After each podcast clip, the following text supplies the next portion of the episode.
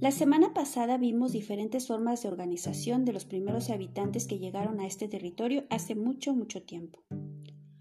Como las necesidades de las personas cambiaron, el paisaje de las aldeas se transformó. Los gobernantes decidieron construir edificios más grandes, algunos en forma de pirámide.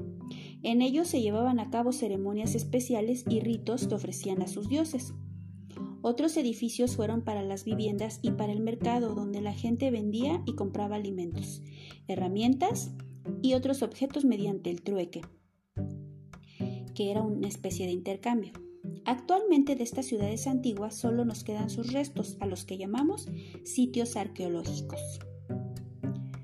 Las ciudades de la cuenca intercambiaban productos con las aldeas, esto es el trueque.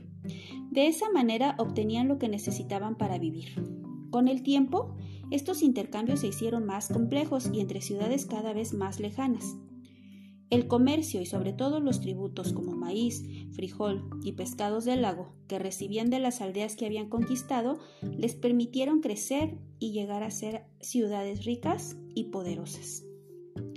Una de las primeras ciudades fue Cuicuilco, ubicada al sur de la cuenca de México. Se conoce poco acerca de ella, Actualmente solo quedan algunos restos, objetos rituales y una pirámide circular en la que se realizaban ritos religiosos. Alrededor de ella se construyeron las casas de sus habitantes. Cerca de Cuicuilco, en la Sierra Jusco Chichinahuatzin, hizo erupción el, el volcán Xitle la lava sepultó gran parte del lago de Xochimilco, cerrando el paso hacia el Cerro de la Estrella. Cuicuilco fue lentamente alcanzada por la lava, por lo que su población debió abandonarla.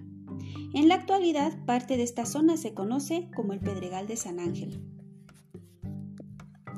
Aproximadamente ocho siglos después de la erupción del Xitle, otras ciudades crecieron en la cuenca de México, como Culhuacán, Coyoacán, Mexicatzingo, Tlacopan, Texcoco y Azcapotzalco. Sus habitantes hablaban la misma lengua, el náhuatl, y se le conocía como náhuatl. Esta región también era frecuentada por pueblos que hablaban otras lenguas, como los ñañú, conocidos como otomíes, los matlacincas, los mazaguas y otros que venían del territorio que actualmente ocupan el Estado de México y Querétaro. Cuando algún pueblo no pagaba los tributos de las ciudades más importantes, los guerreros los conquistaban o los destruían. Por ejemplo, Tula, en el actual estado de Hidalgo, fue conquistada y una gran parte de su población se trasladó a la ciudad de Azcapotzalco.